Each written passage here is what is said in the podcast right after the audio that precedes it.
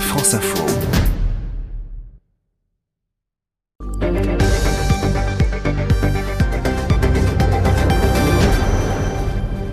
Bonjour à tous et bienvenue dans l'invité de 8h30 comme chaque samedi sur France Info, radio et télé avec euh, Neila Latrousse que je suis ravi d'accueillir. Bonjour Neila.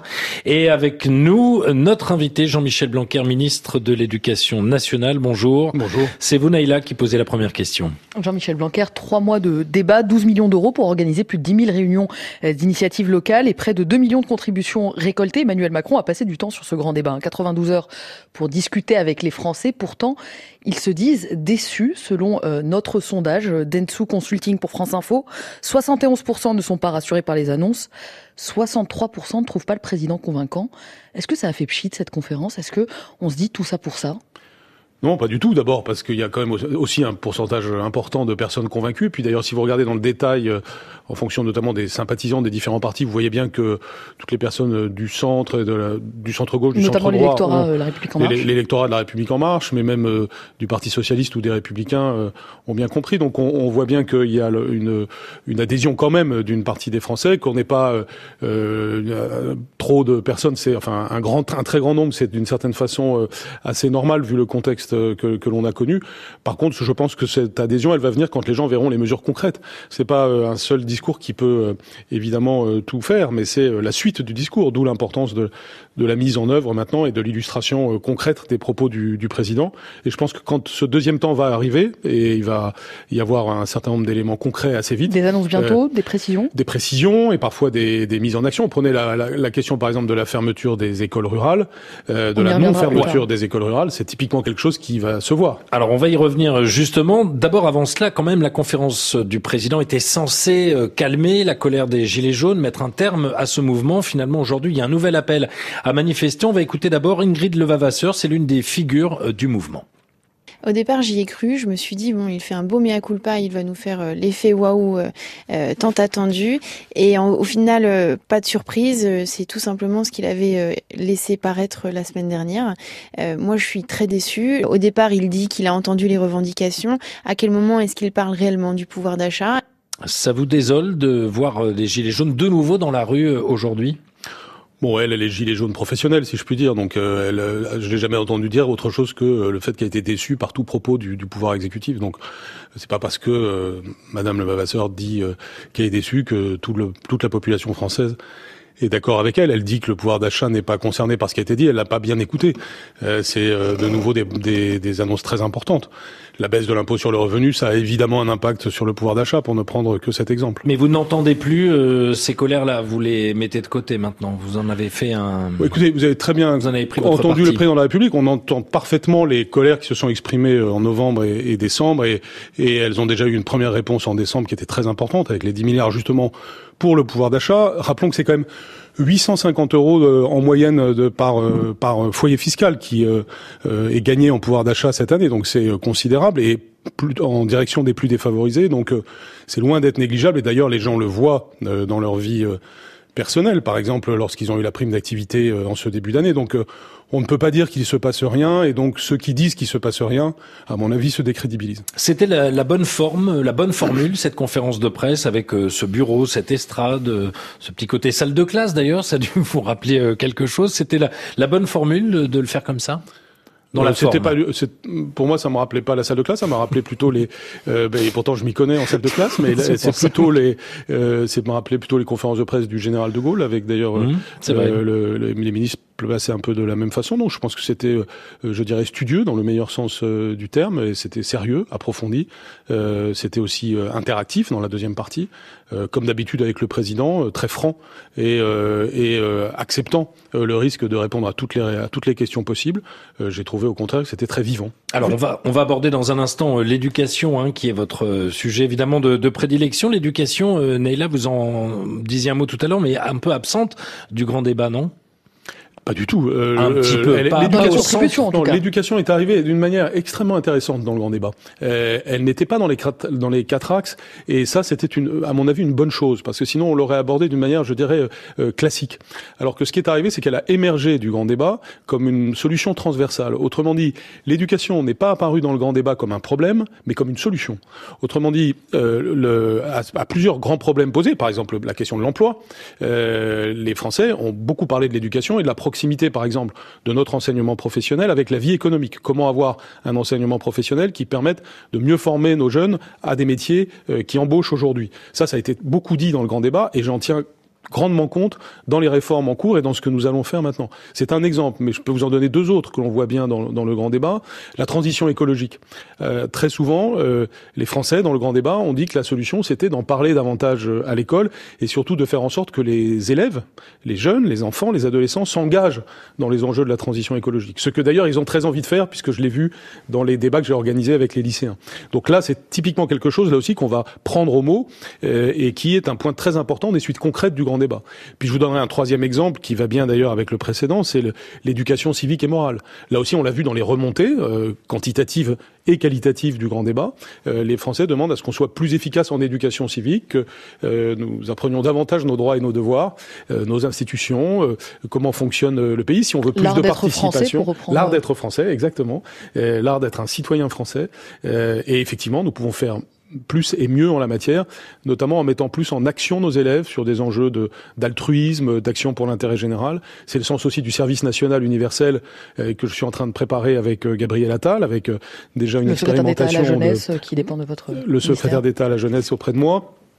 Nous avons une expérimentation de 2000 euh, qui va concerner plus de 2000 jeunes qui commence euh, au mois de juin et euh, vous le savez, nous allons l'étendre et d'ailleurs le président de la République en a parlé à la conférence de presse cette idée d'une d'une extension plus rapide du service national universel. Là aussi, c'est une réponse claire à ce que les Français demandent, c'est-à-dire plus finalement d'engagement civique. je crois donc que un, un grand nombre de mesures en réalité vont résulter du grand débat et qui concernent l'éducation de très près. On a beaucoup de questions assez précises à vous poser euh, Monsieur le ministre de l'Éducation nationale, Jean-Michel Blanquer, notre invité, notamment sur euh, ces mesures annoncées, des mesures phares. Je parle des 24 élèves euh, maximum par classe. Une mère aussi a une question à vous poser. On parle de tout ça juste après le rappel de l'info à 8h40 avec Olivia Cohen. Strasbourg, capitale de cette 24e journée de mobilisation des Gilets jaunes, aujourd'hui, deux jours après les annonces présidentielles issues du grand débat, des annonces perçues, je cite, comme du blabla par une partie des manifestants. Les autorités craignent de nouveaux débordements à Paris, deux cortèges annoncés. Six hommes, six enfants et trois femmes tués cette nuit dans un assaut contre des djihadistes présumés au Sri Lanka. L'île est toujours sous tension, une semaine quasiment après les attaques terroristes qui ont fait plus de 250 morts.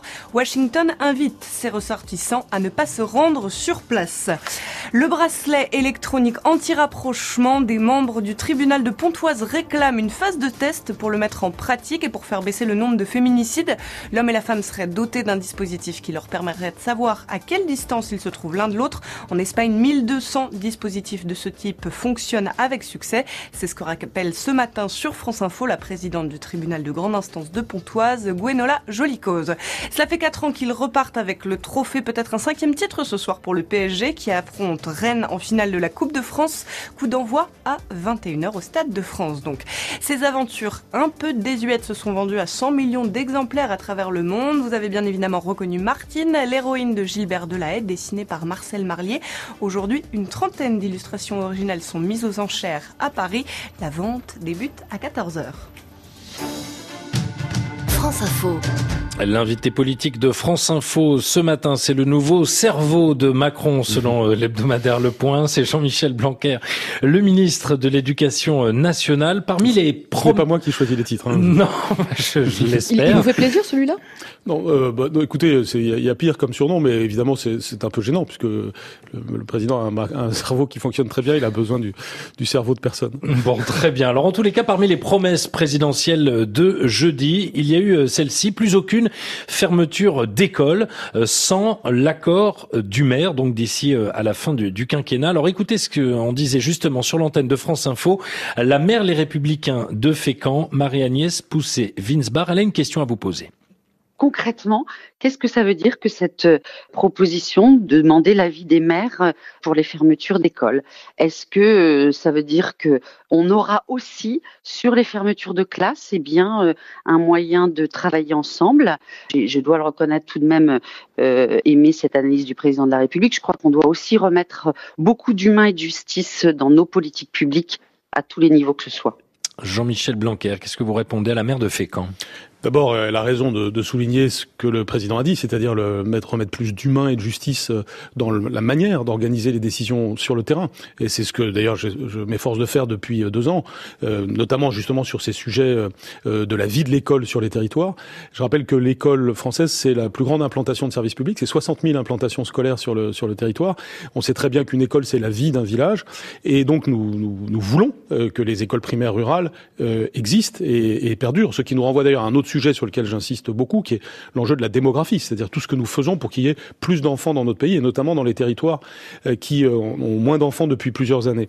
Donc ça, c'est le, c'est un très grand enjeu. La mesure elle-même, elle consiste tout simplement à dire qu'il n'y aura plus d'écoles qui ferment sans euh, l'avis favorable du maire pour le faire. Autrement dit, il doit y avoir un consensus local pour la fermeture d'une école. Alors, et pour les classes? Voilà, c'est pas pareil. Bah, pour les classes, c'est forcément différent. Les classes, personne, aucun ministre de l'Éducation ne pourrait vous dire qu'il n'y a jamais de fermeture de classe. Parce que si si vous ne fermez pas une classe, des classes parfois, vous créez des inégalités puisque vous avez des gens qui bougent d'un endroit à l'autre. Euh, nous avons déjà des grandes disparités.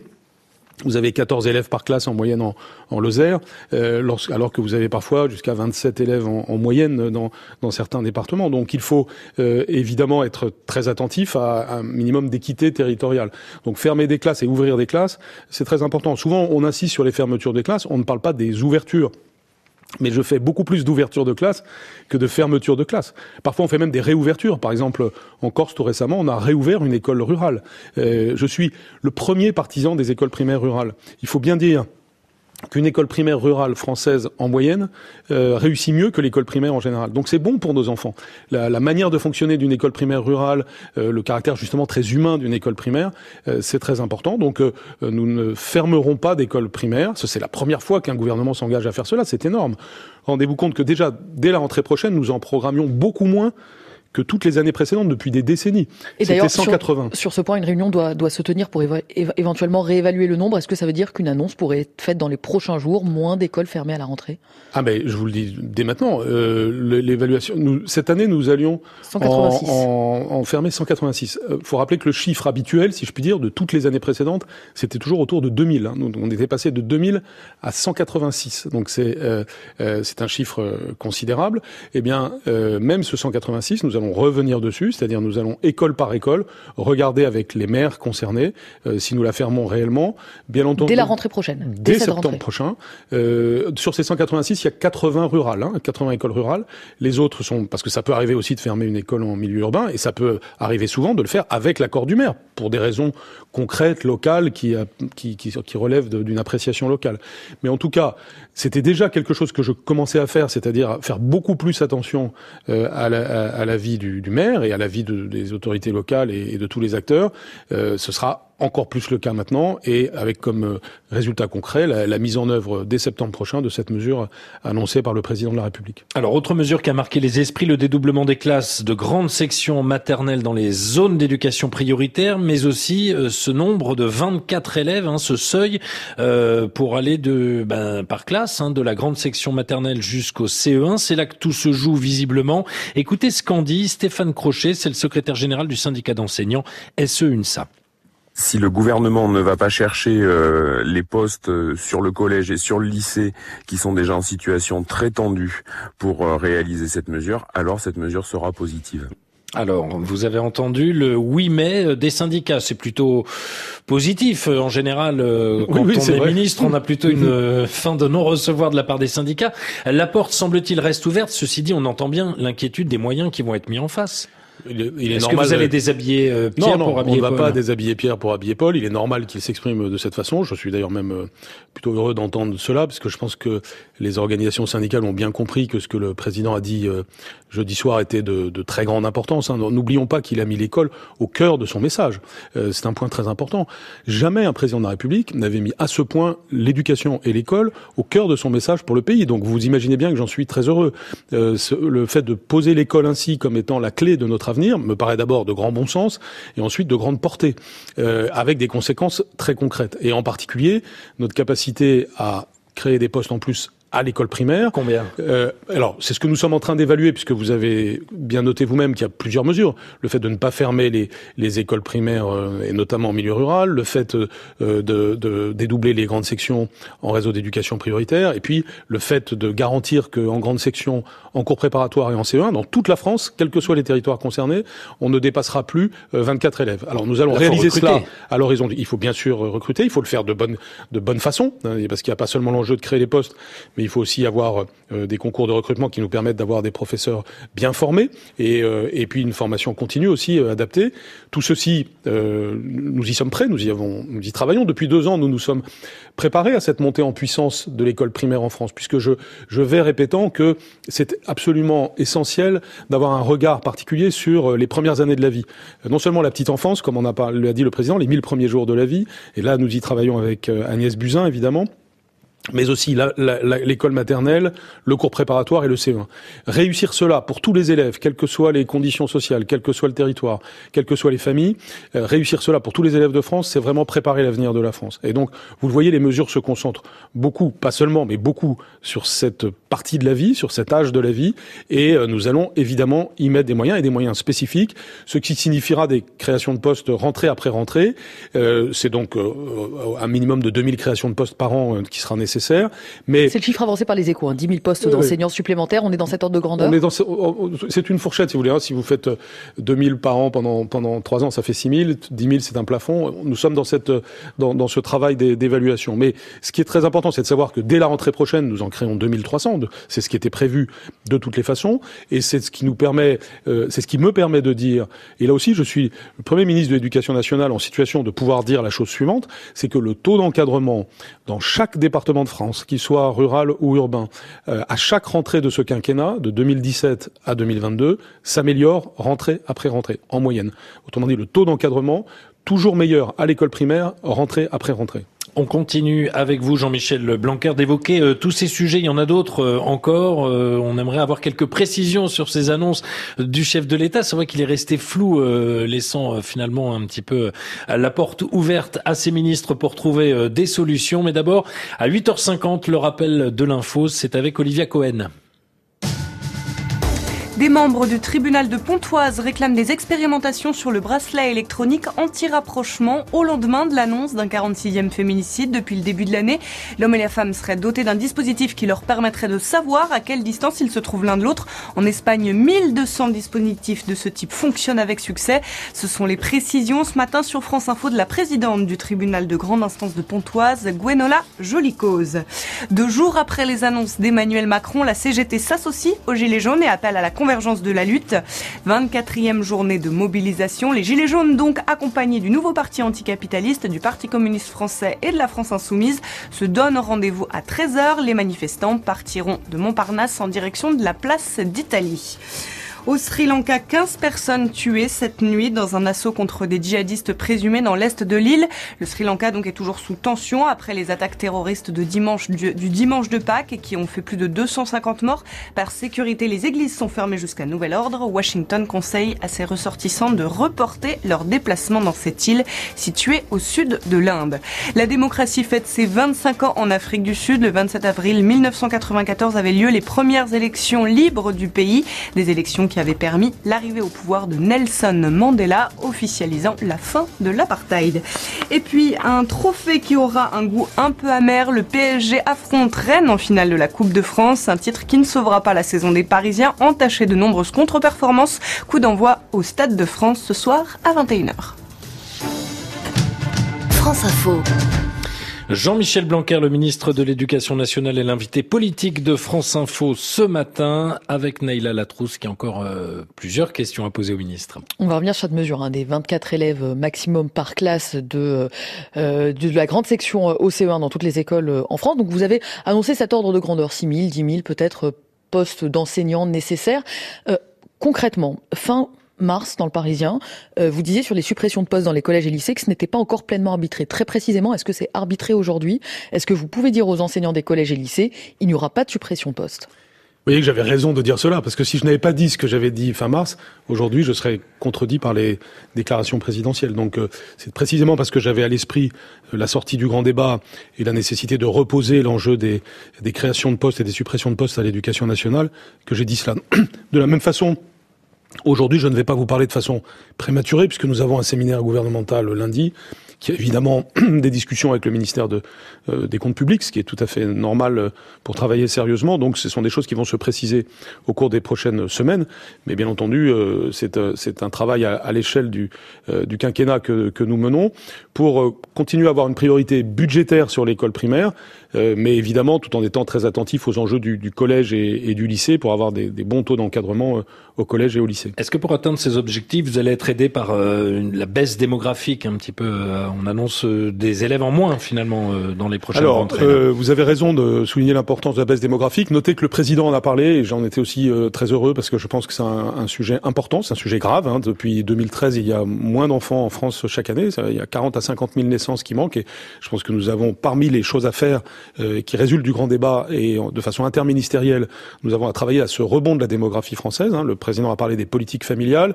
Il a parlé aussi de ces maisons de services publics à l'échelle cantonale. Je vais y travailler beaucoup avec certains de mes collègues, comme évidemment euh, euh, ma collègue de la santé, parce que santé et éducation sont, euh, sont deux piliers essentiels, et puis ma collègue en charge de la cohésion des, des territoires, Jacqueline Gouraud.